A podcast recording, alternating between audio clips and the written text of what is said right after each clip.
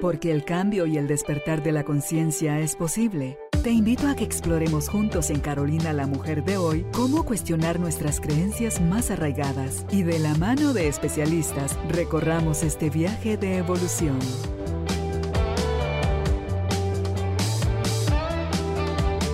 Este episodio llega a ti gracias al apoyo de Cemento Stark. Transforma tu vida, transforma tu casa con Cemento Stark. Y el Instituto Guatemalteco de Seguridad Social. Recuerda que el IX te apoya con brigadas empresariales. Si detectas síntomas de COVID-19 en tus trabajadores, solicita una brigada para hacer hisopados.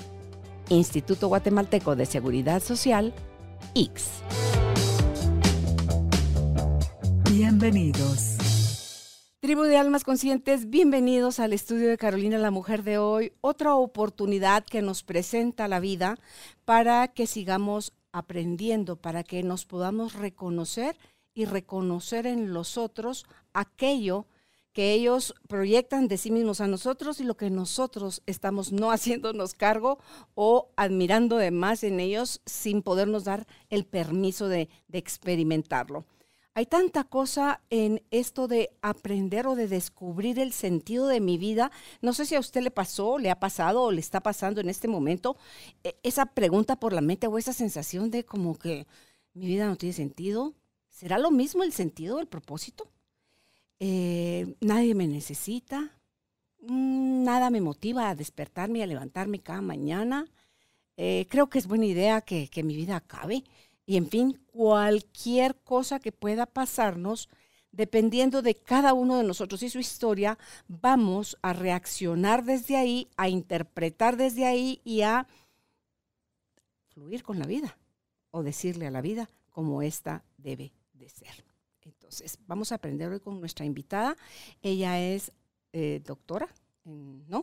No, ok, perdón.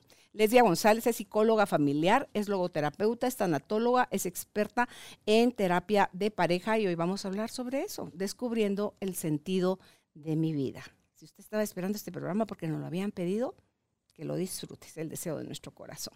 Bienvenidos, bienvenidas, empezamos. Lesbia, qué alegre que estés nuevamente con nosotros para hablar de este tema que a mí me parece fascinante. Muchas gracias, Carolina. Yo siempre muy honrada y muy privilegiada de estar acá. Gracias por la invitación. Y sí, concuerdo contigo. Es un tema por demás interesante, es un tema continuo. Siempre lo estamos elaborando. A veces no lo sabemos o creemos que no lo tenemos, pero en realidad todos tenemos un sentido. No sabemos a veces qué es lo que tenemos, no sabemos cómo llamarlo. Y podríamos elaborarlo mejor si tuviéramos más conocimiento de que en sí no es una meta, sino es una elaboración continua de mi vida. ¿Está asociado este sentido de mi vida a los talentos. No es casualidad que yo nací con ciertos dones o habilidades y es esos espacios donde me expando, donde encuentro alegría, donde me siento completa y creo que puedo ser parte de que el apoyo a que alguien más se complete. ¿Tiene eso que ver, lesbia? Pues aparte.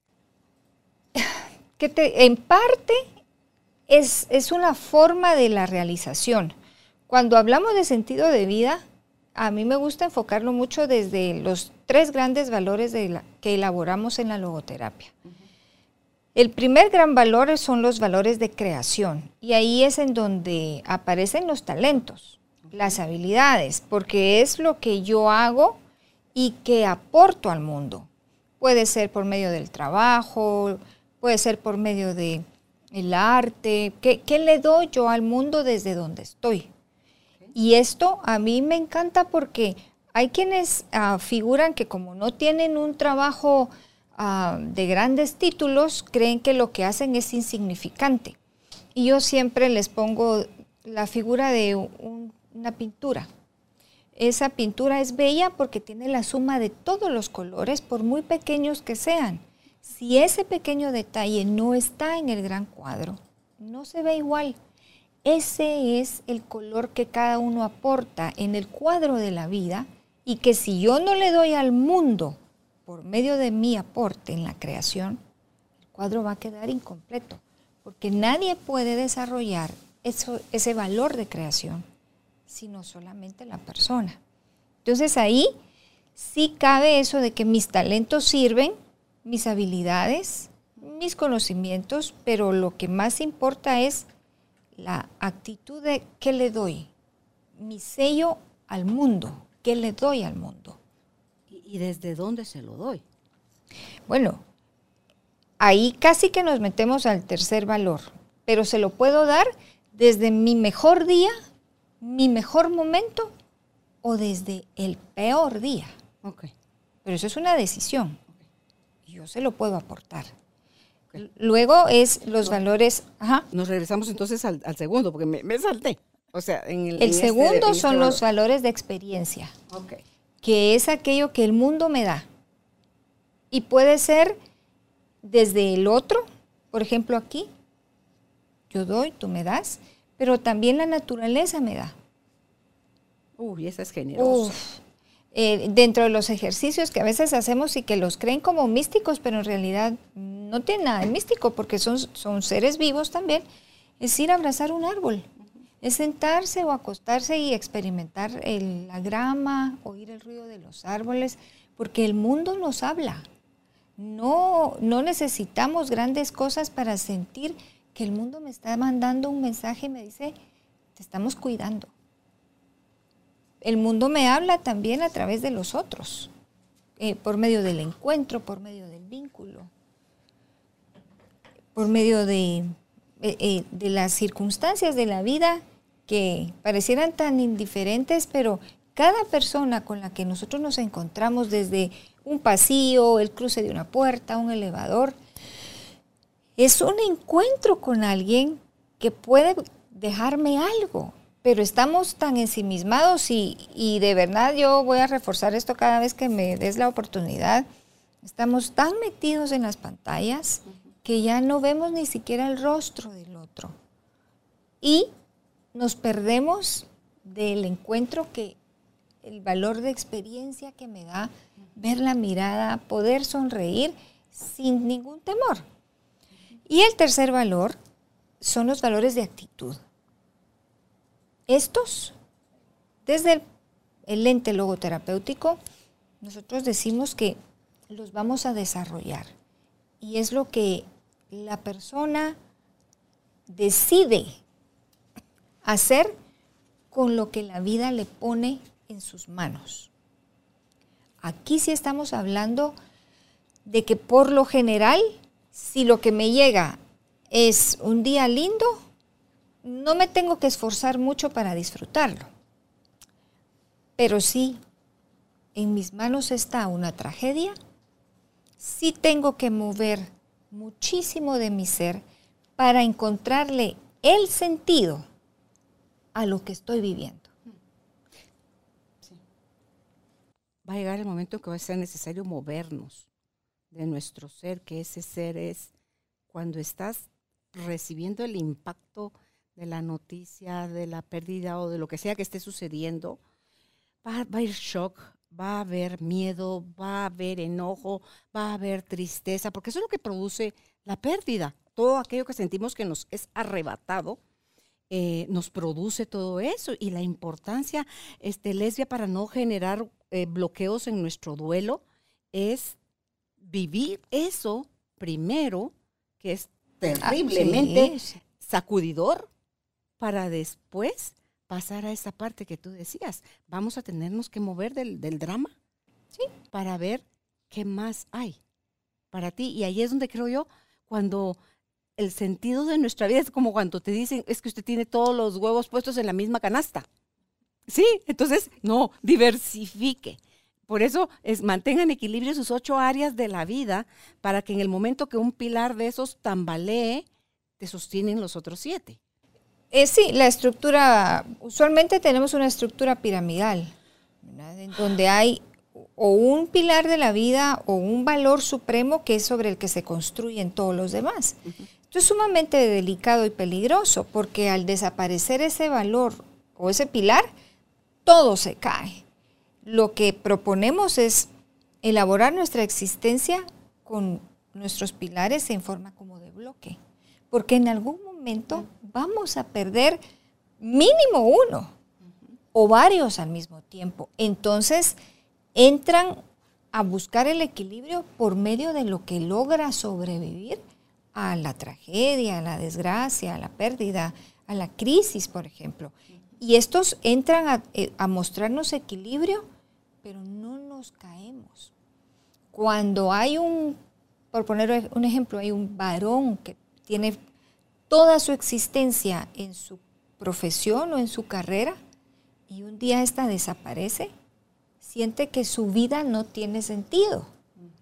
¿Por qué? Porque él se dedicó fuertemente a los valores de la creación y puso todo su valor en hacer, hacer y hacer. Pero en general debemos movernos a través de los tres.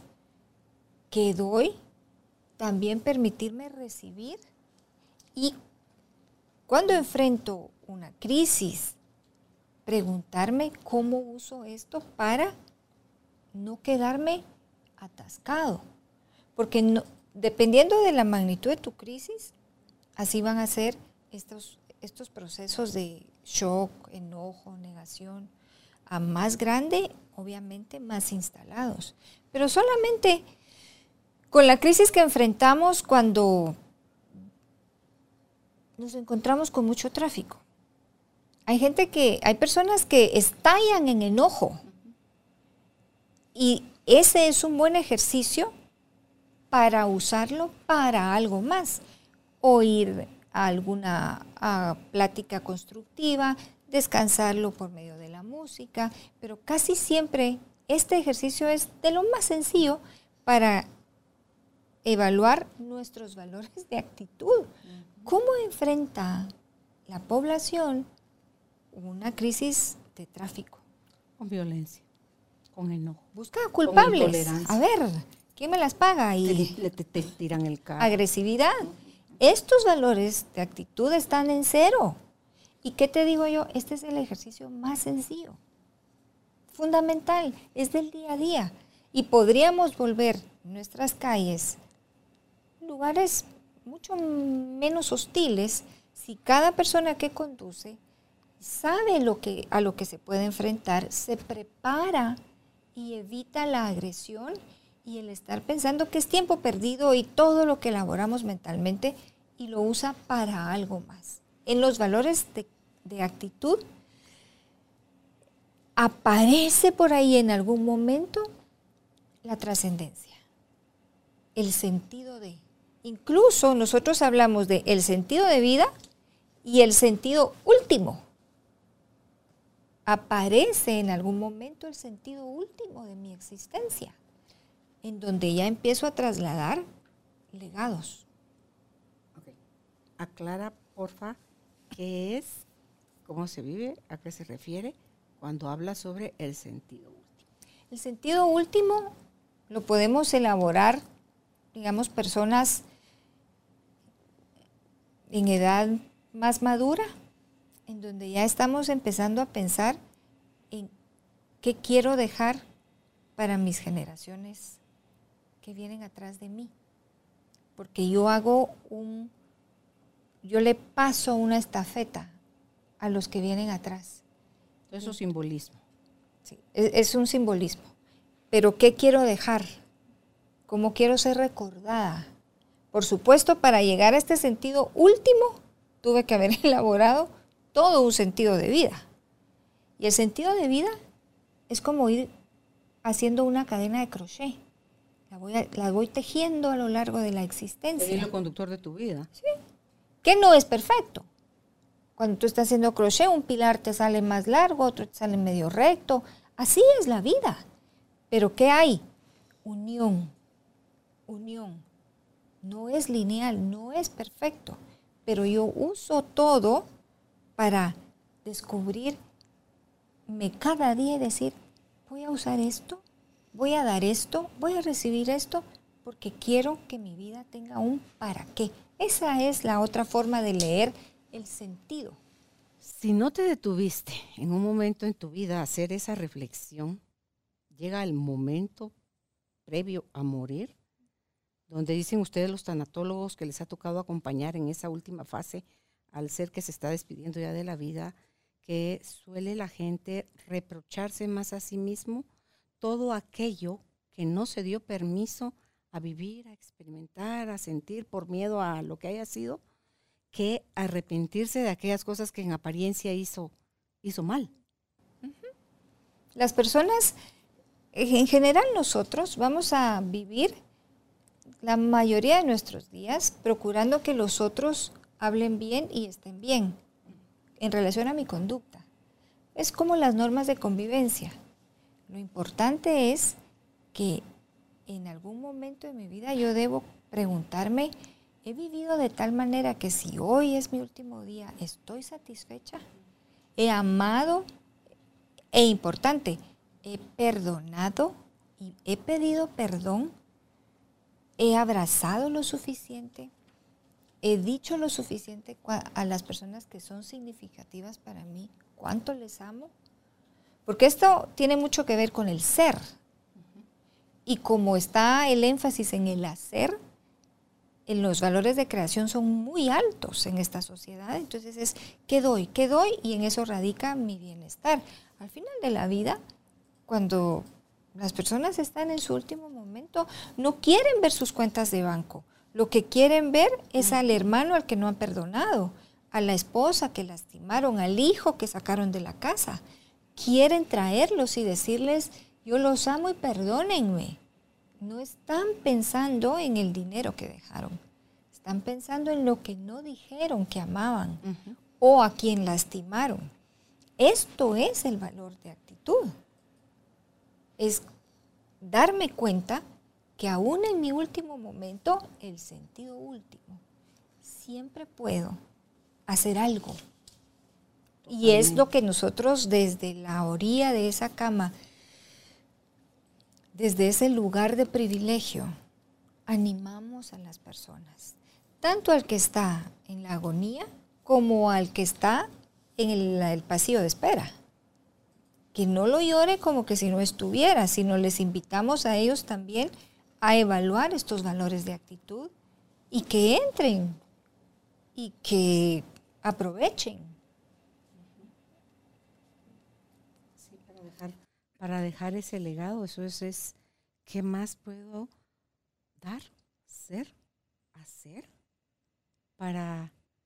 Eh, no es como para comprar a la gente a último momento y que hablen bien de mí, porque algo que me llama a mí la atención, lesbia, tú que has acompañado a gente que está en su fase ya de moribundo como tanatóloga. ¿Qué nos pasa? ¿Por qué cuando muere alguien lo santificamos? Bueno, es una forma... ya no lo vamos a volver a ver. En parte, sí, pero yo creo que lo que sucede es que sentimos, o sea, nuestra mente consciente e inconsciente entra en un proceso de la creencia que no podés hablar mal de los muertos. No, porque si tenés esa creencia que es pecado. Exactamente, es una forma de honrar. Es que todo esto, todo esto tiene que ver con la honra. Entonces, pero no honras más al ser reconociéndolo como era. En el proceso. En el reciente, los primeros seis meses, incluso el año, pues pero son, son santos. Mira, es que qué contradictorio, porque mira qué ironía. Son, son santos en el proceso. ¿Qué pasa? Ante todas esas muertes repentinas. El enojo que tienes con Dios y con el muerto Ah, es que, no, te lo, no te lo quitas. Entonces, diciendo, ¿cómo en el proceso? Si en la entradita estoy en una pelea ingrata donde yo estoy perpetuando o alargando eh, mi dolor y le estoy quitando todo el sentido a la vida, porque si a esa persona ya no está viva, ¿qué razón tengo yo para vivir? Para seguir haciendo, para seguir dando, generando. Eh, eh, Ninguno. O sea, me, me anulo, me mato, me muero con la misma persona. Yo misma me quito el sentido de mi vida desde un espacio de dolor, de no aceptación, de mm, miedo, yo no sé qué tanto se le dispara a uno en, ese momento. Entonces ¿cuándo voy a, a darle oportunidad a, a- a- otras cosas de vivir en mi pérdida? Recuerda, este episodio llega a ti gracias al apoyo de Cemento Stark. Mejora tu espacio interior, así como tu espacio exterior. Remodela tu hogar con Cemento Stark. Y el Instituto Guatemalteco de Seguridad Social. El IX te recuerda restablecer las defensas de tu cuerpo con la cuarta dosis contra el COVID-19. Los pacientes con enfermedades crónicas o inmunosupresión ya pueden acercarse a todas nuestras unidades médicas por su dosis. Instituto Guatemalteco de Seguridad Social, IX. Yo sí te puedo decir, en los primeros seis meses, pero hasta me atrevo a decirte que en el primer año, toda la estructura cognitiva, todo lo que era su vida con esta persona, desde el lugar en el que estaba, ¿verdad? Una esposa con un matrimonio de 36 años. Eh, es mentira que el esposo era un santo, pero ella Necesita vivirlo. necesita decirse era muy bueno, o sea, mi marido era tan bueno y lo llora como que de verdad nunca hubiese, nunca le hubiese dado un dolor de cabeza y tal vez le dio muchos.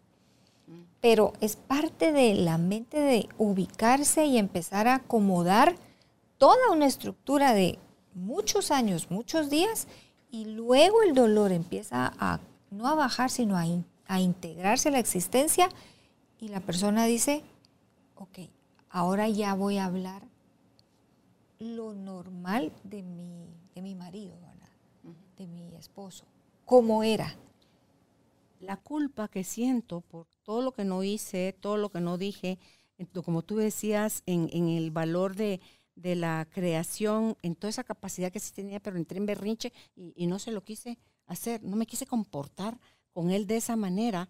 Y, y en el caso de los valores de experiencia, es que no estaba yo en una relación gana-gana, sino que estaba más como el asadón, tomando y recibiendo.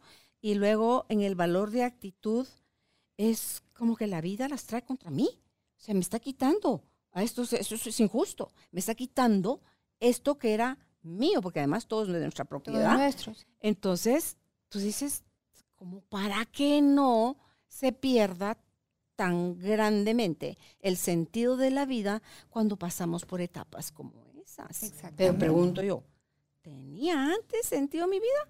¿O era nada más que yo tenía puesto toda mi energía, toda mi mirada, como lo que decía yo de los huevos en una misma canasta, en lugar de diversificar? O sea, amar a los hijos en proporción de lo que es el amor a ellos, amar a la pareja en esa proporción, a mi profesión en esa proporción, en mi crecimiento, tanto intelectual como espiritual, en mi descanso y mi diversión, o sea, en todas mis áreas. Yo me atrevo a decirte que no, probablemente no, pero es a través de la pérdida, de la muerte, que esta persona puede elaborar en los valores de actitud Ojalá. el decir, bueno, en el pasado vivía todo, en- como tú dices, con todos los huevos en esta canasta, pero luego de la muerte y luego de elaborar todo este proceso de duelo, esta persona puede entrar en este tiempo de, bueno, voy a amar a mis hijos ya sin culpas, voy a amarme sin, sin la pena de que van a pensar que soy una egocéntrica y se va a permitir tener estos espacios ordenadamente para tener una vida más plena, más con sentido, más con un para qué. Es que yo, hay personas que se levantan en el día y se van en automático. Se bañan, se cambian, se meten al carro. Estamos automatizados. Y ahí es en donde dejamos de vivir esta vida que es tan rica. Desde preparar un desayuno y decirles, no, el- no es el banquete lo que hace rico el desayuno, es la actitud de comamos estos panquequitos y seamos felices, pues. Es lo que tenemos. Y luego salgo a mi trabajo y me encuentro con la gente de mi trabajo y me disfruto esa convivencia. Pero no, estamos con las cabezas cuadradas, las caras metidas en los celulares, Estamos totalmente desvinculados. Y cuando llega la enfermedad, la pandemia, que perdió el grado, que me robaron el carro, todo lo que pasa en el día a día, entonces me siento y digo, es que mi vida no vale nada. Lo he perdido todo. Y tal vez tiene a sus hijos, pero le robaron el carro y es, lo he perdido todo. Y eso no es cierto. Su vida sigue siendo valiosa. Le robaron un carro, darle la justa magnitud al incidente. Pero hay quienes con, con poquitas crisis se vienen hacia abajo. Y entonces su vida ya no tiene sentido. Y no es así. Yo, de mis días malos, de mis días buenos, de mis risas, de mis lágrimas, voy tejiendo el sentido de mi vida. Y solo yo lo puedo hacer. Esto no es algo que el otro mm, hace por mí. Y muchas veces el otro se vuelve mi sentido de vida. Por eso cuando le quitas a alguien eso, se perdió. Cuando una mujer le otorga a su maternidad el sentido de su vida y estos hijos se van, el nido vacío. Ya no sirvo, nadie me ama. No sirvo para nada. No sirvo para nada. Ya no me necesitan. Ya no me necesitan. ¿Te das cuenta? Y en su desarrollo de su, del eh, hilo de su vida, esa es una parte de la cadena, pero no lo es toda. Pero ve cómo vas vinculando cada eslabón. Si tú te lo vas diciendo en cada eslabón que haces, la energía que estás mandando son mis, porque no son los hijos de alguien más, esos no me afectan tanto. O sea, son mis, hijos, propiedad. Eh, me necesitan, los necesito. O sea, en, solo, solo con el caso de los hijos. Entonces, te surge la idea de que tú sabes cuál es la pareja perfecta para ese hijo o esa hija. Ah, sí. Eh, la profesión, el, o sea, todo. Entonces, el, creo yo que una forma de poder recuperar el sentido es dejar de sentirnos dueños de nada, diría el Puma. O sea, dueño de ti, dueño de qué? dueño de nada. Porque es ese sentimiento o mirada de propiedad lo que nos puede llevar en un momento dado a perder el, sentido, a perder cualquier deseo de, existir, de, vivir, de, ser, de estar, de, de, dar, de entregarte, de abrirte a recibir, de todo eso. Tenía yo aquí en, mi papelito cuando recién me senté acá, eh, que qué era para mí el, sentido de la vida. O sea, ¿qué le da por lo menos a mí el sentido? Sentido a mi vida es conocerme cada vez más, es aceptarme, amarme realmente con todo, mi luz y mi sombra, no solo amar mis cosas bonitas, sino que también amar mis, mis capacidades chuecas que tengo porque las tengo. Voy a elegir no hacerlas la mayor parte del tiempo de mi vida. No sé si una circunstancia en un momento dado me lleve a salir desde mi sombra como proyectil y me fui de cara, pues. Bueno, mira el incidente ayer en, en la entrega de los Óscares, ¿verdad? No lo vi. De Will Smith que se levanta y le mete un chipotazo al conductor, ¿verdad? Porque él hizo un comentario de burla hacia la alopecia que sufre su esposa. Y está pasando todo en vivo. Y se levanta y le pega. Él después se arrepiente y llora. Pero se dejó llevar por el impulso. El impulso, y el enojo, la ofensa. Esa es la cosa. Es que es mi esposa. Si hubiera sido la esposa de alguien más, digo, ya este que falta de respeto. Alopecia o gusto por estar rapada, su gusto y su gana. Entonces, pero yo digo ahí, si yo no me amo, es mentira que yo puedo ver con amor, con compasión, con respeto o con tolerancia a los demás. Entonces, si yo ya me puedo amar, poco a poco reaprendo a amarme, porque cuando nací me sabía amar completa. Yo no miraba si mi pierna estaba rolliza, si mi risa era suavecita, si mi llanto era de, de, pararle el pelo a la gente. No. Entonces, me puedo dar, me puedo donar, entregar a otros, y esto me lleva a abrirme, a sentir, a vivir el amor y a vivir la vida sirviendo a otros, porque encuentro que hay algo en mí que es parte de ese color que tú decías, que si yo entrego mi color a la vida, esa pintura, ese paisaje, ese cuadro, esa alfombra, ese tejido va a estar completo y que mi color no compite con el de nadie, más. Ay, pero ¿y porque ella porque tiene 50 pinceladas en, en, la alfombra de la vida y a mí solo me dejaron poner dos? Ahí está. Porque la vida necesitaba dos de mí y no es menos que 50, es la cantidad que necesitas, es como que tú le pusieras reflejito, eh, que a veces ponen así que blanquito o sombreado y todo para darle profundidad. Depende qué quieres darle a ese dibujo, de, a esa semblanza de la vida. De la vida. Que vas a estar en mayor o en menor proporción. En algún momento, ¿verdad? Como esto es cambiante. Entonces, en este momento de mi existencia, tal vez yo, mi color tiene que menguar, como cuando los hijos se van y hacen sus vidas. Mi color tiene que menguar para que el de ellos resalte en el cuadro de la vida. En el cuadro de la vida de ellos. De ellos. Y el toque que dejan en la mía. Sí, y, pero yo me voy difuminando y me debo difuminar en paz, agradecida por lo que fui, por lo que tuvimos, pero ellos van brillando más y uno va menguando. ¿Ves? Pero el tema es que yo siempre quiero ser el color brillante central de la vida. Y, esto, esto, no puede ser porque la vida es, es, un movimiento constante. Un bonito ejercicio es que ya que nos quedan claros, por ejemplo, cuáles son los valores de creación, es lo que yo doy al mundo.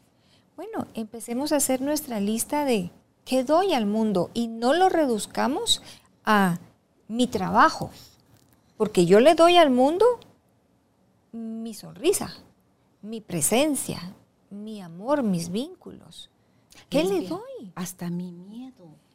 Puede ser la oportunidad que el otro se dé cuenta de cuánto miedo también hay en él. ¿Por qué? Para que lo podamos ver en él, quiere decir que nuestro ego está súper grandote y desarrollado y entonces es que yo puedo señalarlo en él. Entonces, eso puede ser también mi oportunidad de ver, o sea, un espejo que me deja ver un espejo. aquello que está dentro de mí necesitando ser visto. Pero para hacer esto necesitamos parar. Claro. Parar y hagamos el ejercicio de ¿qué le doy al mundo? ¿Cuáles son mis valores de creación? Luego, mis valores de experiencia, ¿qué recibo del mundo? Porque hay mucho énfasis en que el mundo no me da nada, yo no necesito de los otros. Eso no es cierto. Somos seres relacionales y siempre vamos a crecer en contacto con el otro, incluso para aprender a poner límites. Yo aprendo a poner límites en contacto con el otro. Aprendo a expresar mi punto de opinión en discusiones con el otro. Entonces, hagamos el ejercicio y luego los valores de actitud que he hecho con lo que me ha pasado. Antes de que nos digas de eso, si en qué recibo yo del mundo, mi creencia sobre el mundo es que es un lugar hostil, es lo que voy a, toparme a cada rato, pero es lo que yo creo. Entonces el mundo solo me va a dar lo que yo creo. Pero esos son los lentes con los que me enseñaron a ver el mundo. Ajá. Y la verdad es que cuando hacemos estos ejercicios, por algún lado va a brincar que el mundo también me ha dado cosas lindas. Y que el mundo, si yo miro el mundo como que es un espacio seguro para habitarlo, entonces voy a experimentar más de eso. Y no quiere decir que no voy a pasar por situaciones donde va a haber hostilidad. Hostilidad. Pero me va a ganar o me voy a ir más en la corriente de el mundo es un lugar seguro. Esta es una situación por la que estoy atravesando, que es temporal, que mejor me aplico y veo qué onda, qué tengo que aprender aquí y, sigo en, el río de la vida de que el mundo es un lugar seguro. Que el río de la vida tiene sus tormentas. Río de la vida tiene sus atardeceres hermosos. Tiene sus momentos de besos y abrazos y de discusión, pero así es la vida. El, tema es que nos creemos que, la vida para que sea linda debe ser siempre color de rosa y eso sería monótono, sería monocromático y no tendría estos, estas pinceladas que tiene una pintura. Y luego hagamos nuestro ejercicio de qué he hecho con lo que me ha tocado vivir porque muchas veces lo que elijo es y es una elección, ¿verdad? Elijo vivir debajo de la mesa. Cuando Víctor Franco desarrolla estos tres valores, él no está en una cátedra, él no está en una universidad, él está en un campo de concentración. Él, él narra en uno de mis libros favoritos, precisamente El hombre en busca de sentido, él narra cómo compañeros suyos de las barracas se tiraban sobre la alambrada, que sabían que estaba electrificada, pero ya su vida no tenía sentido porque no hallaban qué hacer con lo que estaban viviendo. Víctor Frank sobrevive porque él dice, yo tengo que salir de aquí para hacer saber que el ser humano se puede sobreponer. Si algo lo mantuvo a él fue que él usó esto, lo peor, para algo tan lindo como es hoy la logoterapia, que en tiempos de pandemia es de las líneas más fuertes para trabajar, porque no podemos cambiar la realidad, pero sí podemos elegir la actitud. ¿Y qué hacemos con esto? Aquí es en donde vamos a ver en nuestra, en nuestra tarea, ¿verdad? ¿Qué, ¿Qué me ha tocado vivir? ¿Qué he hecho con eso? ¿Lo he querido meter debajo de la cama, debajo de la alfombra? ¿O lo he puesto como un trofeo? Y yo a veces miro las, las obras de escultura que son también cotizadas. Y tengo que reconocer que mi lente artístico, mi ojo artístico no es el más fino, ¿verdad? Y yo miro y digo, ¿qué quisieron hacer con eso, verdad? Pues no le hallo mucha, mucha figura a esa escultura, pero dicen que es muy linda, ¿verdad? Y yo digo, pues este es un lado lindo, yo no se la logro ver. Así es nuestra vida con de dolor. para ti tu herida, tu, tu cicatriz de dolor, tiene una historia que yo la miro desde afuera y voy a decir, mm, será. Pero tú tienes en un lugar especial porque dices, es que esta cicatriz me ha costado. Eso es hacer algo con lo que te tocó. Que la puedes ver, pero ya no te duele. no te duele. Pero hay quienes la esconden. La niegan, la resisten. La, esconden y dicen, no, no voy a hablar de eso porque me duele. Y ahí andan emocionalmente así. Porque está ahí. Y eso es, eso es esconderla. En los valores de actitud, yo lo uso la puedo hasta lucir y luego la uso para algo más. La trascendencia de. Y, Guatemala tiene de verdad personas usando su pasado, su dolor, para ayudar al prójimo, para servir al otro, para acompañar. ¿Cuántas fundaciones o cosas han surgido de dolores profundos. Ah, sí, sí. Cuando ya le encontraste el sentido, ya lo pones al servicio de los demás. Exactamente. y, y en su momento, en el río de la vida, en ese momento no podía usarlo para algo más, tenía que sanarlo. Pero luego entra la actitud de elegir cómo lo quiero usar. No se trata solo para mí, es para alguien más tu dolor le puede servir al otro. Aquí es la trascendencia. Y hasta eso tiene sentido. Tu pérdida, tu miedo, tu, enojo, tu furia. Eh, hablando del incidente de ayer, este personaje dice que, que él quería ser embajador del amor. Pero él llora cuando reconoce que perdió los estribos y pide perdón. Y eso no le quita todo lo bueno que ha hecho. Exactamente. No le quita. Tiene que pasar su proceso. Ya hicieron las paces, ya se reconciliaron, porque son muy amigos. Pero se bloqueó y, y así este incidente puede servir para algo más, pero lo está construyendo. ¿Cómo descubro el sentido de mi vida? Pues hoy en donde esté, pregúntese, ¿qué le da el mundo? ¿Qué recibe del mundo? ¿Y cómo ha usado lo que, le lo que la vida le ha puesto en sus manos? Porque este es el sentido del hoy. Y luego está elaborando su sentido último, que incluso en el último momento, personas que han sido egocéntricas, rígidas, pueden cambiar. No cambian su historia, cambian el, el sentido último en donde todavía le concede a la familia decir, bueno, pero en el último momento me dijo que me amaba. Que tal vez en toda una vida de relación nunca escuchó esas palabras. Pero al final le dijo, te amo. ¿Te acuerdas de la película Ghost? Ajá. Donde al final, porque él nunca le decía nunca a ella que la amaba. decía, Él, es- él solo contestaba Dido, o sea, Ajá. igual, Igual. igualmente, ¿verdad? te quiero igual, pero eso era Dido. Y al final, cuando le dice te amo, donde él le dice a ella, cuando ya Te se está amo, empezando a ir, que la ama. Y ella que me encanta como actriz, la facilidad que tiene para llorar y yo sí. llorando con ella. Dice uno, no importa, es el significado que co- cobró para ella ese oírle en ese último momento, porque la muerte fue repentina, es donde, wow, sí, me amó. O sea, por todas las veces que no me lo que dijo, no se lo dijo. esta compensó todo ese vacío, lo llenó. Y eso es el sentido último. Es- Es como, como decir, no te regalé, pero aquí traigo el último regalo que todavía te puedo dar.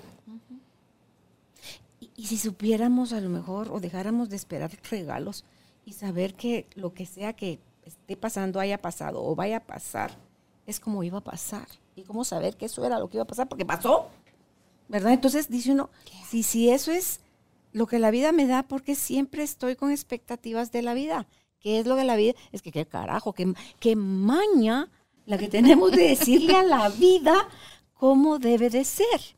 Y no es así. Pero esa es la alta necesidad de control. Y eso, yo me reconozco como una persona ex, ex convicta del control y la control. manipulación. Y, y digo yo, pero es que esto no me está pasando solo a mí, no me pasó solo a mí. Esto le pasa a un montón. A todos. a un montón de. Estamos, estamos eh, formados para controlar. Ajá. Y formamos a los niños para controlar. ¿verdad? Desde no toques, no vengas, no vuelvas, no digas. Él está elaborando qué es lo que tiene que controlar para que las cosas funcionen bien. Y, y dime, Carolina, ¿qué de verdad funciona bien? La vida es, es como un, un constante que te- tiene varias facetas. Y es como un carrusel que a veces te va a pasar frente a ti el caballo que te gusta, pero cuando ves ya se fue. Ya pues. se fue. Pero va, va a volver y todos los sabores, si fuera un mundo de helado, que a mí me encantan los helados, si fuera un mundo de helado, están todos los helados, es, deje de pelear con los sabores que no le gusten, los quiere probar, sea curioso y pruébela, si no, déjelo pasar y hay, allá tres personas de usted, hay alguien que es- le parece que ese sabor es exquisito. Entonces solo, solo mira qué, qué tomas, o sea, qué das, qué tomas y qué haces. Y exactamente. Con eso quedas y tomas. Ahora, esto, por ejemplo, deberíamos educar en esto. Totalmente. Educar a nuestras generaciones jóvenes en descúbrase. Descúbrase su, el- su para qué hoy a los 10 años, a los 12, a los 14, pero no entre en el afán de que debe de ser perfecto, debe funcionar bien. de-. Porque debe pensar como yo. Sí, pero ¿de dónde salimos así? De nuestras casas. Y por eso es que esto en este momento es tan importante porque nuestro mundo seguro se acabó. Es que nunca fue, pero lo teníamos, no, pero seguro. teníamos la imagen y creíamos de que estaba todo bajo control. Eh, Sorpresa, te dijo. venía escuchando que en Shanghái están cerrando por un repunte terrible de COVID y la mitad de la ciudad está cerrada. y uno, yo me ven- venía manejando y venía pensando, ay, entonces que otra vez se va a activar la rueda y vamos a entrar y ya me empezó a dar vueltas a mí la cabeza y, en- y como venía manejando dije, ay no, no les digo, como Ubicatex, vamos para allá donde Carolina. Porque de verdad e- es, en un ratito se sube uno a la rueda de la angustia, del temor. Y la avenida para acá es bien bonita manejarla. Entonces dije, no, ay no, vamos a, vamos a parar con Carolina y disfrutemos la manejada, ¿verdad? Pero, pero eso es lo que hay que tener cuidado de no subirnos a la rueda del temor. No ¿Y digo, si te subiste, parala y baja. Y me bajo y me bajo, pero estar queriendo tener el control, estar temiendo siempre lo peor y lo peor en algún momento va a llegar, pues cuando llegue, usaré esto que estoy aprendiendo, porque nos va a llegar, Carolina. Y yo creo que se aplica, fíjate que hace un ratito cuando hablabas de la escultura, me hiciste recordar, estábamos con Álvaro en una exposición de pintura Así con esa cara de Jesús, Señor. ¿Y aquí qué quisieron? Como que quisieron decir, um, pues yo también soy artista porque yo podría hacer ese tipo de cosas, pero sí, sí, tampoco, tampoco lo hago, ¿verdad? Entonces, alguien que nos vio que estamos así como que con una cara de signo de interrogación, se acerca y nos dice, prueben este ejercicio. Párense cerca de la pintura, no pegados, pero sí cerca de la pintura, cierren los ojos y sientan la pintura, la energía de la pintura. Eh, ¿Los atrae o los empuja hacia atrás? Y no es que hacia adelante es bueno y hacia atrás es malo, solo sientan la relación que ustedes están teniendo en esta experiencia de estar parados frente a una escultura, una pintura o tú di donde, donde, donde te quieras poner. Entonces, em, hicimos eso con Álvaro, a uno de nosotros lo jaló y al otro lo empujó. Entonces la sensación es bien diferente porque entonces lo fui haciendo en los diferentes cuadros. Con unos me jalaba y con otros me empujaba. Y decía yo, ¿será que se lo estoy rechazando? ¿Me lo estoy criticando? ¿Lo estoy juzgando de que qué feo, que esto, que lo otro? Y por eso es que me siento alejada de eso. ¿Y será porque esto se parece a los colores o las formas, las figuras o lo que yo pintaría si fuera pintora? Entonces ya te das cuenta que te estás relacionando con algo, lesbia, desde, más desde tu prejuicio. Que prejuicio, percepción, ¿verdad?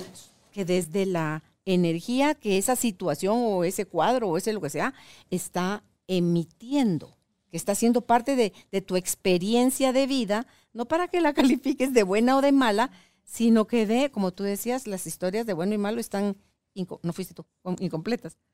Fue Tuti. la entrevista anterior con la Tuti. Entonces, es donde cuando nosotros podemos, y me hizo mucho sentido lo que dijo la Tuti, porque cuando nosotros estamos calificando de bueno o malo algo, son historias incompletas. Así es. Entonces, ¿de verdad? ¿Quieres tener bueno o malo desde aquí? que eso es malo? ¿O quieres dejar de tener la razón y el control y abrirte a la experiencia?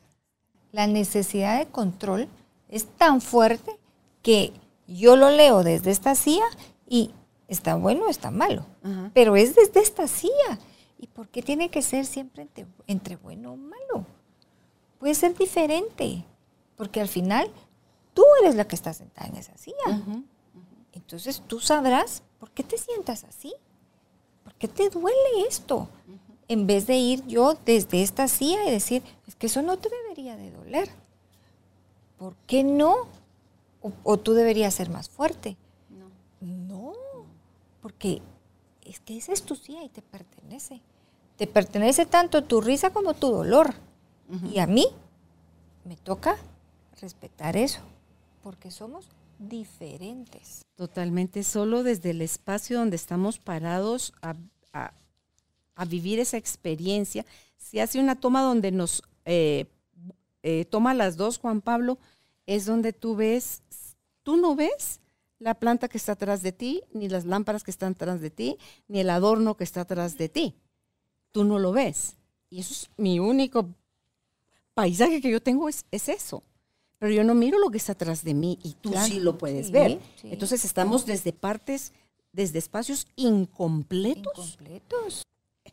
Clasificando, calificando, etiquetando. aceptando, excluyendo y diciendo, por amor de Dios, así o más complicado queremos el, existir.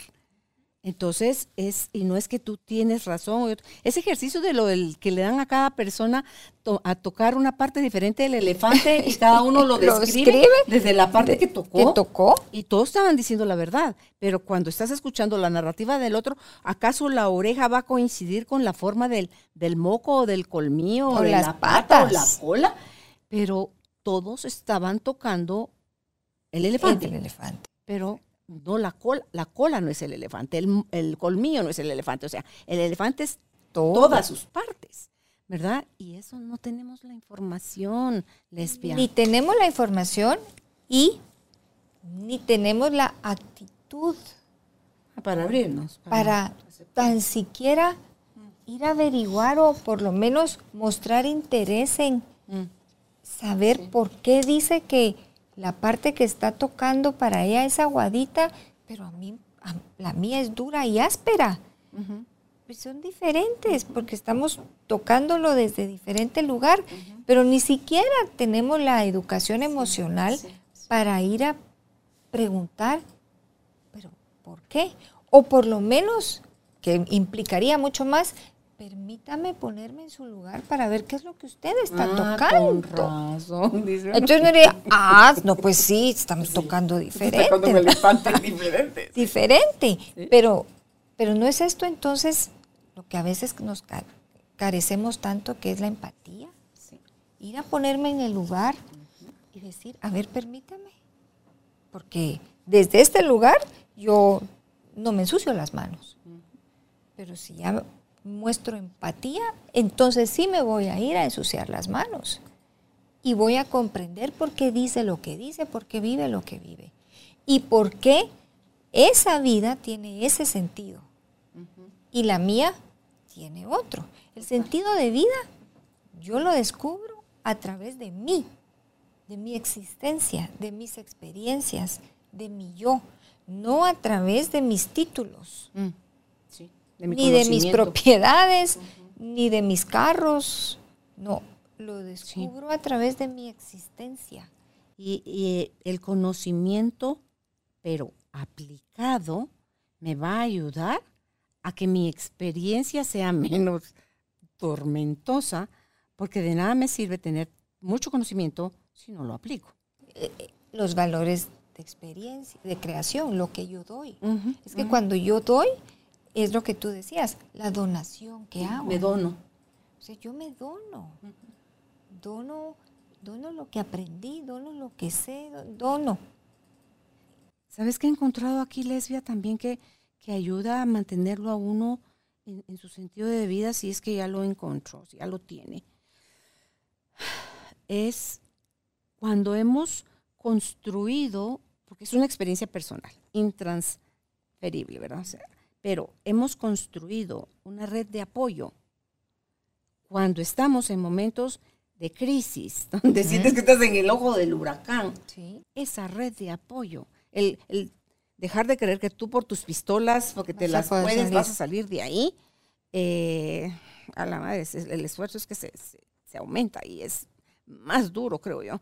Pero si tú decís que vas angoloteada en, en, el ojo del huracán, pero de repente una lucita, porque conocimientos aplicados se van a tener más lucecitas o más asideros de donde te ah, puedes agarrar en un momento dado. Es cuando te está llevando la corriente del río y ves una rama, te agarras. Tú ves, ves cómo llegas hasta dónde te puedes asir de, esa rama. Mm.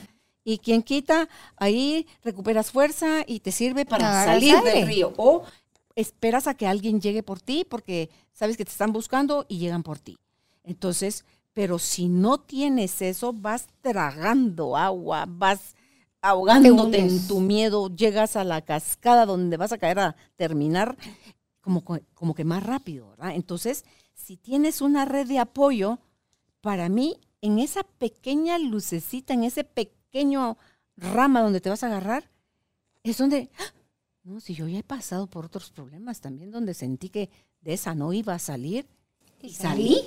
Entonces, ¿qué sí hay? ¿Qué sí tengo? ¿Qué sí puedo? ¿Con qué sí cuento? Para... Y esas redes de apoyo, que, pueden haber varias, ¿verdad? Pero, pero me gustaría leerla de esta manera, es, estas redes de apoyo son personas que usaron que eligieron en sus valores de actitud usar esto que les pasó y ponerlo a disposición de otros que van a pasar en el río y les van a decir, aquí estamos. Y lo van a jalar. y, y, van a hacer una red. Una red los detiene de que se vayan de largo, los sostiene, los captura. Sí, tienes toda la razón, porque si mis redes son, son todos mis, y a mí me gusta el trago y todos mis amigos que se echan los tragos, es, es mi red de apoyo cuando yo me esté ahogando en, en cómo se voy a terminar, pero ahogándome en alcohol para alivianar esto que siento que está acabando conmigo. Pero, ¿qué, qué son los grupos de A? Es una red de apoyo. Gente que estuvo mal y que empezaron a, salir de uno en uno y ahora son una red fuertísima. ¿Qué son los grupos Alanon? Exactamente lo mismo. ¿Qué son los grupos de mujeres? Yo acompaño duelos, ¿verdad? Ya lo sabes. Y, y hay un grupo que a mí me es muy, muy significativo y es el de madres de, hijos asesinados. Eh, este grupo realmente es de los más resilientes que yo he visto. Eh, pero vieras el amor con el que no capturan, ¿verdad? sino cubren a las mamás que apenas empiezan y que sienten que se van a morir.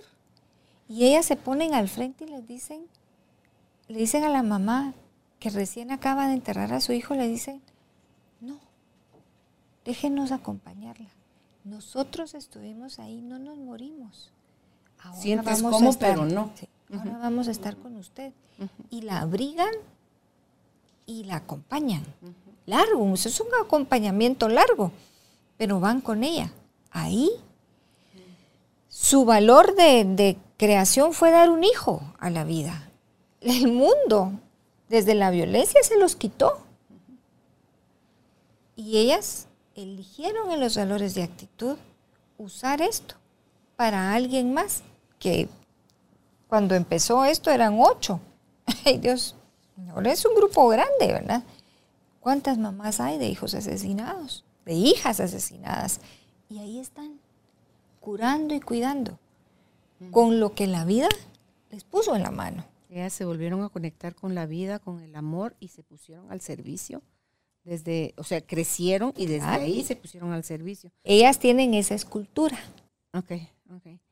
Y, sabes qué otra cosa pienso, lesbia, tú me corriges si es el no huirle al dolor. Claro. Eso es lo primerito que queremos es zafar del, del, dolor. O sea, cualquier cosa, pero yo dolor no, me duela. Y eso no nos lo podemos quitar. Es, el dolor es parte inherente a la existencia. Nos va a doler algo en algún momento. La, logoterapia nos dice que lo único que podemos elegir es cómo vivo ese momento. Puedo elegirlo, vivirlo de rodillas para enterrar la cabeza. O puedo elegir vivirlo y salir crecida, resiliente, aumentada, fortalecida. Porque el dolor hace que desarrollemos no sé si virtudes, habilidades, herramientas emocionales que antes no teníamos. Eso sí, antes no las teníamos.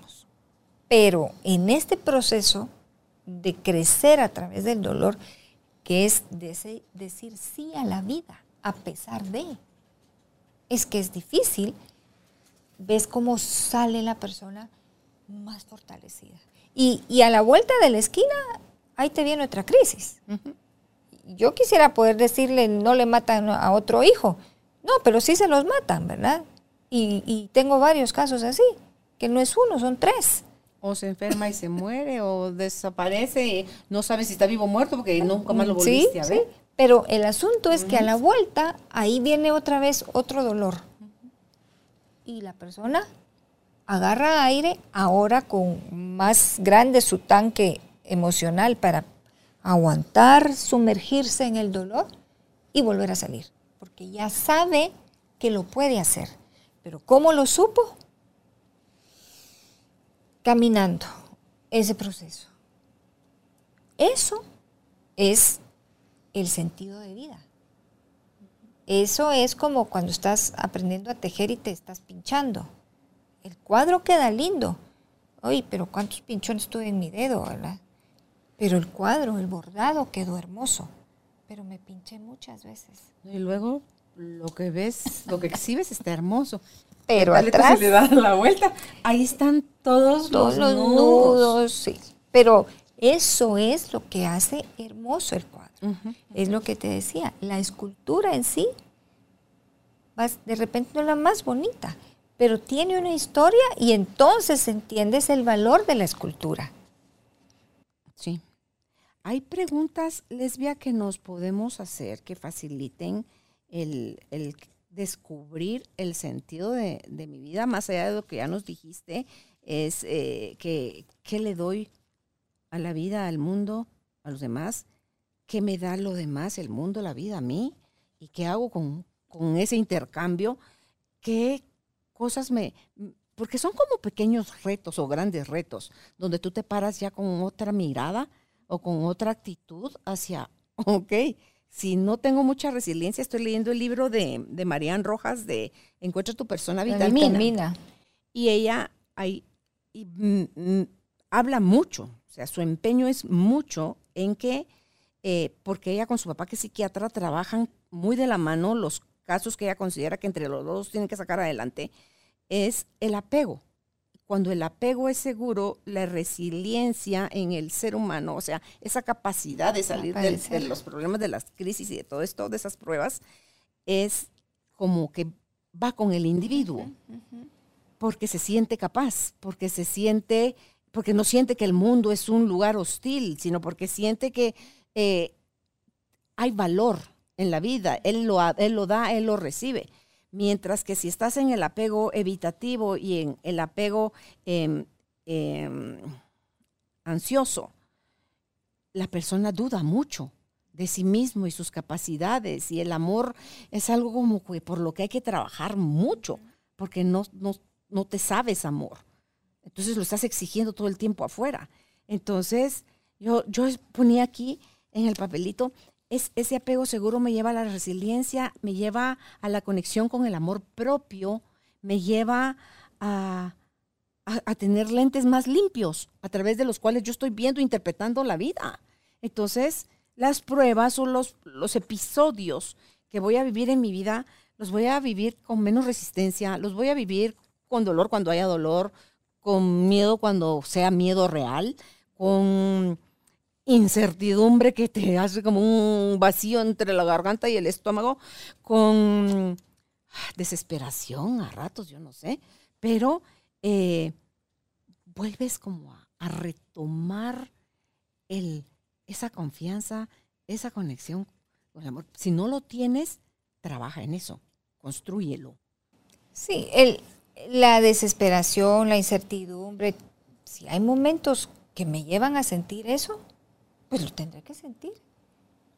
Y No luego voy a- hacer algo con eso. Ajá, y no, y no voy a tratar de decir, ay, no es que no quiero sentir esta incertidumbre. Y tal vez estoy esperando la confirmación de un trabajo.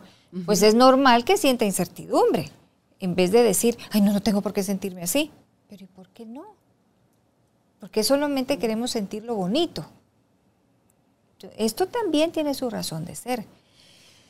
¿Qué más preguntas puedo hacerme para saber ir descubriendo el sentido de vida? Y una de las preguntas bien interesantes es, ¿me siento satisfecha con la forma como he vivido? ¿Disfruto mi vida con sus días de luz y sus días de sombra? ¿Verdad? Porque no todos los días son color de rosa. ¿Valoro a las personas que están a mi alrededor? ¿Reconozco en ellos también su sentido de vida? Porque como ellos, los otros se pueden volver mi espejo, ¿verdad? Y, y yo puedo decir, es que el otro no sabe ni para qué vive. ¿Será que es el otro o será que soy yo? Entonces, tengo que preguntarme, ¿evalúo en el otro un sentido de vida? ¿Se lo reconozco? No solo porque no se parece al mío, el otro no lo tiene. Exactamente. O porque yo tampoco sé cuál es el mío. ¿verdad? Otra pregunta es, ¿veo de mis desaciertos o de mis errores aprendizajes o me castigo por ello? Otra pregunta es, ¿estoy preparada o preparado para mi último día e irme de esta dimensión en paz? ¿Tengo claridad qué quiero dejar cuando ya no esté? O, o cómo quiero ser recordada. ¿Y cómo quiero recordar a los otros? Los que ya no están en mi vida. O los que están y que no sé cuándo van a dejar de estar. Porque nunca sé cuándo se van a ir.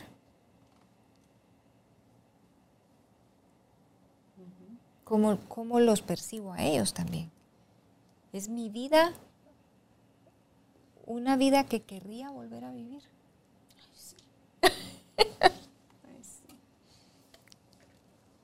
Es una vida plena. Es una vida linda. Me llevó la fregada al principio, pero me, me ha encantado. Ah, Por donde estoy ahorita, me encanta porque no le puedo quitar los colores, los matices, o sea, las cosas que pasaron. Porque entonces no estaría donde estoy, sintiendo lo que estoy sintiendo. Pero sí. Tú decís, me llevó la fregada. Carolina, Sí. si no te hubiese llevado la fregada, Ah, no me no habrías desarrollado todas las habilidades, lecciones, correcciones que hoy hace que tengas la vida que tienes. Y es exactamente. Pero cuando no vivo hoy porque me llevó la fregada, es que entonces me quedé en la fregada. Entonces no le encontré el sentido a los días difíciles. Sí. Hay un, el libro, lo voy a volver a repetir, lo dije hace algunos programas, viví esa experiencia, la acabo de vivir. La terminé precisamente ayer que venía en el avión de regreso para Guatemala. En el libro Ser, Hacer y Tener de Michelle Domit. El ejercicio es vive como que es verdad que te quedan 30 días de vida que estás siendo diagnosticado y te quedan 30 días de vida. Entonces, con ojos cerrados, el, el llanto, Sí. ¿verdad? El- la sensación y todo. Eh, yo no había terminado de leer esa parte cuando yo solo cerré los ojos para ver cómo se sentía vivir la experiencia. Y yo la viví a través de... Aparecieron frente a mí la imagen de mi mamá y mi papá y me vienen y me dicen que vienen a darme la noticia que me quedan 30 días de vida. Y la primera pregunta que les hago es, ¿es importante que yo sepa de qué voy a morir? Y me dicen, no, no es importante. Ok. Em, ese lugar donde ustedes están ahorita es a lo que yo llamo acá casa. Sí, eso es casa. Em, ¿Me pueden acompañar ustedes en la transición de este último mes de vida? Se sonríen amorosamente y dicen sí. Y en el momento en que suceda, pueden estar como que casi que tomados de mi mano. Sí. Ahí aparece en el escenario de lo que yo estoy visualizando Jesús. Entonces, que tiene conexión con otro ejercicio que yo hice hace años del rebirthing, donde Jesús me dice, porque yo no quería entrar en este cuerpo, y Jesús me dice que Él nunca me va a dejar so- sola, que y por eso es la portada del libro El Camino, que todo este proceso, todo este caminar, lo hice tomado de su mano sabiendo que nunca estuve sola. Y me dice, eh, como solo se sonríe, me dice, soy tu recuerdo, aquí estoy para recordarte que, Que nunca, nunca. has estado ni vas a estar sola. Entonces, mira, me entra una sensación de, porque las lagrimitas que se estaban corriendo de forma natural en mis ojos, porque yo lo estaba viviendo como algo real, se para y me entra una confianza de que por algo esto está sucediendo de esa manera y que me abro a vivir la experiencia de, de qué es y cómo se siente que te anuncien que te quedan 30 días de vida. Porque lo viví en el caso de mi mamá, me fue anunciado y lo aproveché al máximo. Entonces, ok, ¿cómo quiero yo aprovechar estos días? No tenés idea lo que me cambió la forma de pensar, la forma de ser, de estar, de soltar, de, de- de agradecer, de mi creatividad como que se disparó y dice uno, wow, si son los últimos días que tengo para vivir, es así. Entonces, dice, él te pide confianza en hacer el ejercicio. Y ayer que venía, porque son 50, 52 preguntas, las que al final terminas respondiendo desde qué sentiste, qué pensaste, cómo lo viviste, cómo estás viviendo la vida, que cómo estás preparando tu salida de la vida, eh, todo eso. Entonces, mira, venía yo contestando todas las preguntas honesta, con el corazón, hasta que llego cuando acaban las preguntas y dice, bueno, ahora acá aquí acaba el ejercicio. Vuelve a ver tu vida como una vida llena de, de vida, llena de salud, llena de energía. Repasa tus, tus sistemas, y me da risa porque yo soy, yo soy única, repasa tus sistemas y velos llenos de, de salud y una vida larga y que tu muerte cuando llegue va a ser de una muerte natural, que es como deberían y de, ser todas las muertes, ¿verdad? De manera natural. Entonces empecé, cerré mis ojos, mira, se me salían otra vez las lágrimas así suavecito, donde yo le decía sentidos, eh, acordándome cuáles eran los sistemas, ¿verdad? sistema, ok, sistema nervioso central. O sea, veía mi cerebro y la conexión con la columna y todos los nervios y todo, eh, o sea, todo como irrigándose, irrigándose luz, irrigándose vida, irrigándose salud. Eh, después de, dije, el sentido, o sea, el, sistema respiratorio, el sistema circulatorio, el sistema digestivo, y yo, el sistema óseo, y yo, por si se me fue otro sistema. por si me falta alguno. por si me falta algún sistema tu sistema que también estás dentro de mí, tú también. Tú también estás lleno de luz, estás lleno de vida, estás lleno de alegría, de propósito y de sentido. Y gracias. O sea, agradecí tanto el ejercicio que me dejó muchos regalos que al final mi fecha de terminar era 14 de abril. Y cuando ustedes estén viendo en este, este programa, nos atrevemos a decir, estamos vivas, nada nos lo garantiza, pero sí tenemos la conciencia diferente de que cada segundo, cada minuto, cada hora, cada día de mi vida, cada semana, cada mes, cada año, lo estoy viviendo ya desde otro espacio, este, lesbia, porque le dio de verdad un valor, le agregó valor a mi vida vivir esa experiencia como real. E, eso es prepararse desde un lente logoterapéutico, ¿verdad? Para este sentido último. Porque tú lo, pudiste visualizar. Le hiciste estas preguntas a las figuras significativas de tu vida. Van a estar. Pero este es el sentido Vivimos como, como que no fuera a terminar nuestra existencia. Pero el sentido de nuestra vida es hoy. Hoy tejo o lo que he traído y como que pongo en pausa porque mañana yo no sé.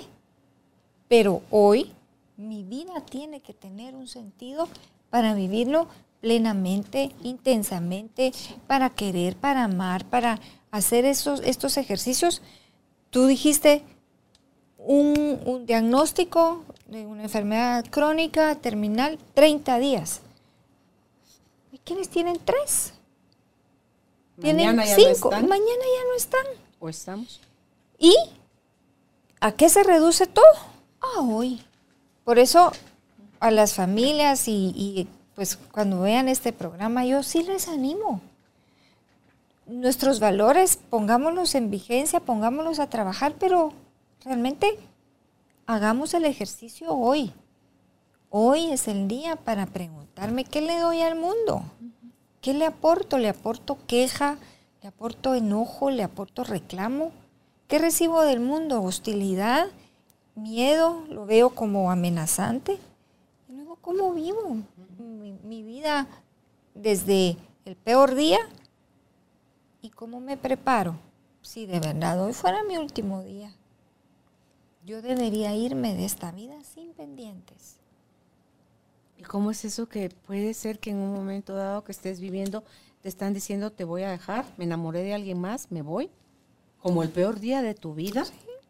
Y luego en el proceso de sanación, cuando ya te sientes aliviado con otra capacidad de ver la situación, das hasta gracias a Dios. ¿Qué como algo que, que creías que estaba acabando con tu ilusión por la vida, puede ser lo mejor que te pudo haber pasado. Los valores de actitud. ¿Qué hago con lo que me tocó?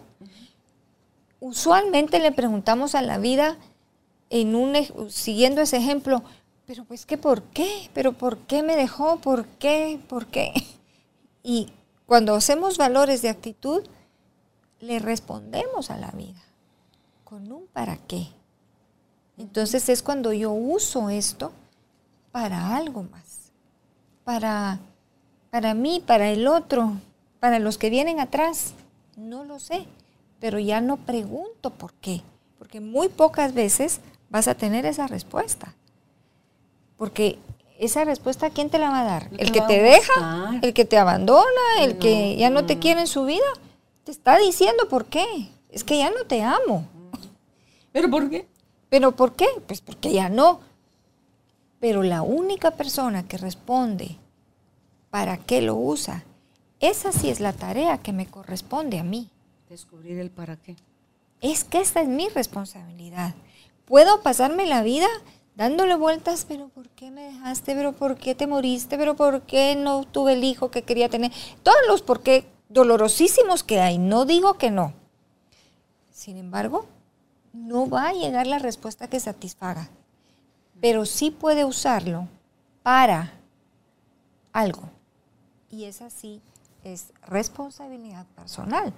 Es ir elaborando el sentido, descubriendo el para qué de mi historia, con su luz y con su sombra. Ambas funcionan intrínsecamente y están vinculadas. Siempre. Como decíamos al principio, mi voz puede ser aquí muy suavecita, pero si van a mi casa y preguntan, les van a decir, "Ah, es que ustedes no la han visto en su lado de sombra. Es gruñona y gritona. Y sí, ambas, y ambas funcionan en mí. Sí. Y no me hacen mala o buena, me hacen yo, lesbia. Y yo tengo que tener claridad de que ambas están ayudándome en algún momento de mi vida. Mi lado de sombra es necesario. No lo voy a esconder, pero construyo mi sentido de vida al mismo tiempo que lo voy descubriendo. Ala, y es que rico es lo Y es mi tarea, es mi responsabilidad, pero me gusta usar la palabra, es mi privilegio. Eso le llamas tu vida. Es que es mía, es un regalo que me hago yo. Queremos que nos regalen, pero ¿cuántas veces nos regalamos algo a nosotros? Y hoy a mí me gustaría dejarles, regalémonos descubrir mi sentido de vida. Pues es algo que me pertenece solo a mí, porque yo soy la única que elige qué valores doy, qué valores recibo y qué hago con lo que la vida me dio. Eso me toca a mí. ¿Vieron? Se dijo rapidito, sencillo. Aplíquelo. Aplíquelo. Aplíquelo porque eso es lo que nos hace sentirnos formando parte de algo grande, de algo hermoso, de algo único. De las primeras cosas que pude yo descubrir en ese ejercicio que hice es que el caer en cuenta que esta es la única oportunidad, crea yo o no en la reencarnación, esta es la única oportunidad que tengo de ser Carolina Alcázar. Si la reencarnación existe, seré alguien más. Sí, un hombre, una exactamente. mujer, yo no sé. En otras circunstancias, no sé. Pero sí sé que Hoy- en esta me llamo Carolina Alcázar y es la única oportunidad que tengo de ser yo. Entonces, o saco ya, desempaqueto, porque a veces están hasta, ni los hemos desempacado No. esos dones, esos talentos, esos permisos, esos espacios a, a vivir tus emociones con todo lo que cada emoción trae, sin signo de positivo ni negativo, Exactamente. con esa conciencia de que es desde tus pensamientos está saliendo todo el desbarajuste o toda la paz que estás sintiendo, que son las elecciones que estás tomando cada día. Y me hago responsable claro, de, de, las consecuencias a ti te va a tocar Ah, vivirlas. todo. Entonces, cuando empiezas a, a girar tu motor interno en otra dimensión, dice uno, wow, wow, wow, wow, qué chilero. Y es que vivimos mucho, todo nuestro yo orientado hacia el otro, ya sea para que sea feliz o para fregarle la vida. Y no me doy cuenta que, que realmente debo usar todo esto que se mueve para mí. Y no es ser egoísta, pero es que yo funciono desde mi yo. Entonces, si nunca ha usado el, re- el- el- el perdón y ahí lo tiene engavetado y empaquetado, úselo. Perdone y perdónese. Si nunca ha usado el- la vulnerabilidad, porque no nos gusta sentirnos vulnerables porque van a pensar que somos débiles, desempáquela y úsela, sea vulnerable, permítase la vulnerabilidad, porque es saludable. Entonces tenemos un montón de áreas de nuestra vida empaquetadas y todo es para que eh, no me miren, no sepan, no crean que yo para fustigar al otro. Y en realidad la única que está perdiendo la oportunidad de vivir bien hoy soy yo. Sí, eso hace que el mundo que veo afuera es el reflejo de mi mundo interno. Entonces, no más distracción afuera. Vamos a asumir todo lo interno, a responsabilizarnos por todo lo que estamos pensando, creyendo, sintiendo, desde qué espacio nos estamos moviendo y vamos a ir viendo suceder la magia en nuestra vida. Así es. Es, wow. Es que eso es mágico. Sí, sí. Sin Wow. que venga una varita, ni una hada mágica, ni una madrina. Soy yo. Claro. Soy yo la que toca mi vida. Tú eres, y el ave, dice, tú eres la cenicienta. Sí, soy yo la única que puede uh, hacer esto y decir, no, ya no quiero vivir así. Sin el sentido de mi vida.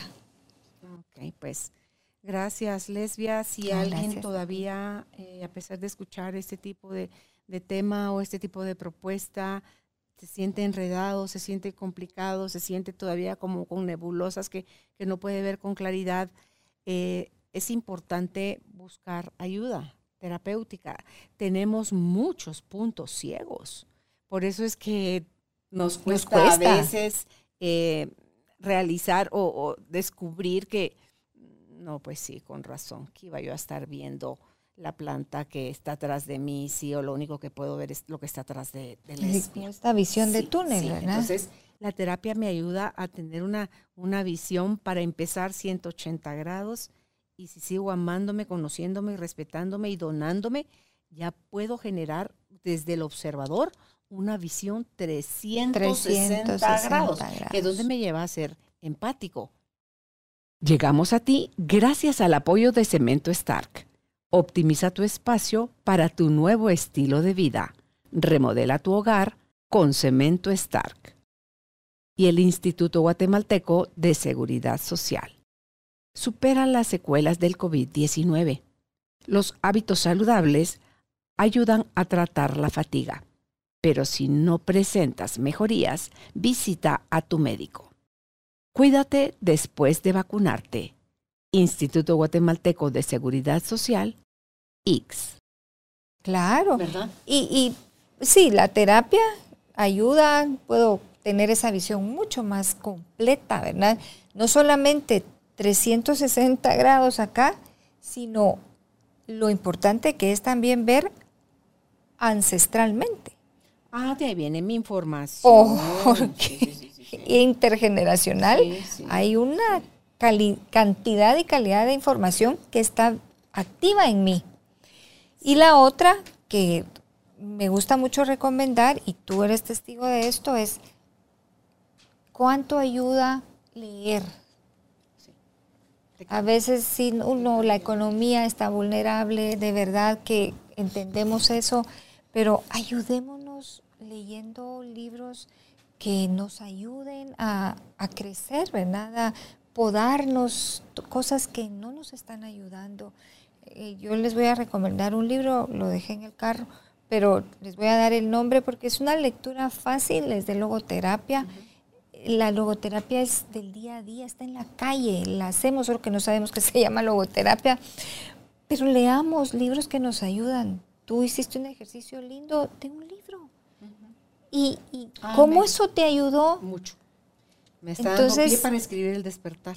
Entonces, leamos, leamos cosas que nos aporten, en vez de pasar mucho tiempo en las redes sociales, en, en cosas que no nos dejan mayor. Leamos, son tiempos difíciles y, y esto es una inversión en nosotros. ¿Cuál es el libro? No me acuerdo el nombre. ok. Te lo tengo que pasar, lo, voy a traer al carro Sí, y, para y se los pasarle el dato a Judith y entonces ya Sí. lo podemos poner al pie de la información Sí, es eh, muy cuando bueno. se publique esta entrevista. Pues muchísimas gracias, eh, Lesbia, porque uno dice, wow, solo son tres puntos. Solo tres. Pero son tres puntos nada más que tocamos que te pueden cambiar tu realidad. Así es. Pero hazte consciente de los valores ¿Sí?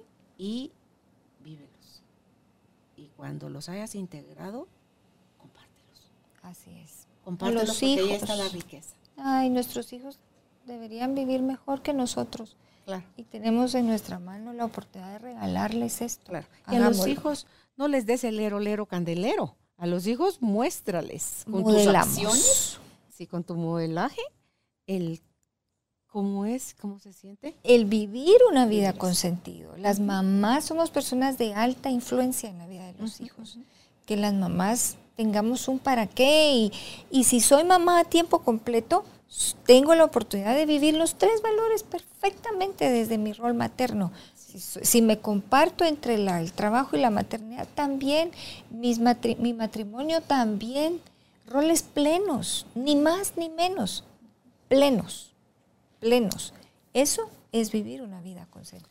Ok, y tenemos el, el juego que en otros programas lo hemos hecho al principio, hoy tocó, que lo íbamos a hacer al final. Ok. Tú tomas un papelito y lees, no sé qué dicen los papelitos, ¿qué te tocó? ¿Qué dice Ok. el papelito? Hablando de esto, si pudieras elegir algo por los próximos 10 segundos de tu vida, ¿qué elegirías? ¡Wow! 10 segundos de mi vida, ¿qué elegiría? ¡Wow! Elegiría estar con los míos. 10 segundos con los míos. Y los míos son mis hijas, ay, se me quiero en la voz, mis nietos, mi esposo, mi papá, los míos y que no se me fueran nunca. Por eso elegiría por ellos, por mis personas importantes. Gracias por, Muchas gracias. por tu respuesta. Eh, ¿Dónde pueden ustedes contactar a Lesbia eh, González? Ella está en Inst no, en Instagram estás como Lesbia González guion bajo logoterapia.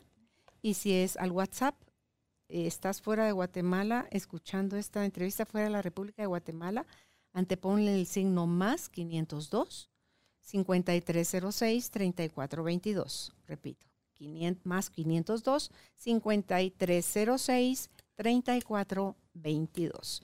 A ti gracias por, por seguirnos. Dale clic al suscribirse a la campanita para que te recuerde YouTube, Spotify, cuando eh, estamos eh, poniendo una nueva entrevista a tu disposición.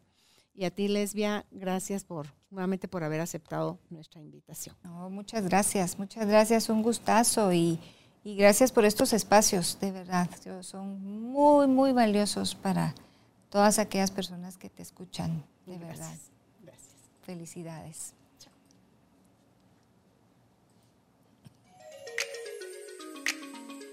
Gracias por ser parte de esta tribu de almas conscientes. Recuerda visitar nuestra página web carolinalamujerdehoy.com.gt para más información de estos temas y de nuestros invitados. Tenemos más programas, blog, libros, talleres, tienda en línea y material exclusivo para quienes se suscriban. Encuéntranos en redes sociales como Carolina la Mujer de Hoy.